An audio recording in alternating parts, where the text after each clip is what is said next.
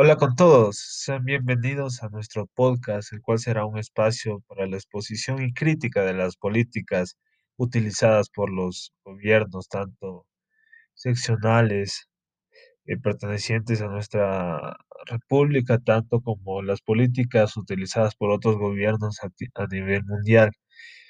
En el desarrollo y uso de energías renovables, tanto para el, para los distintos procesos productivos, tanto como para el desarrollo económico y social de estos países.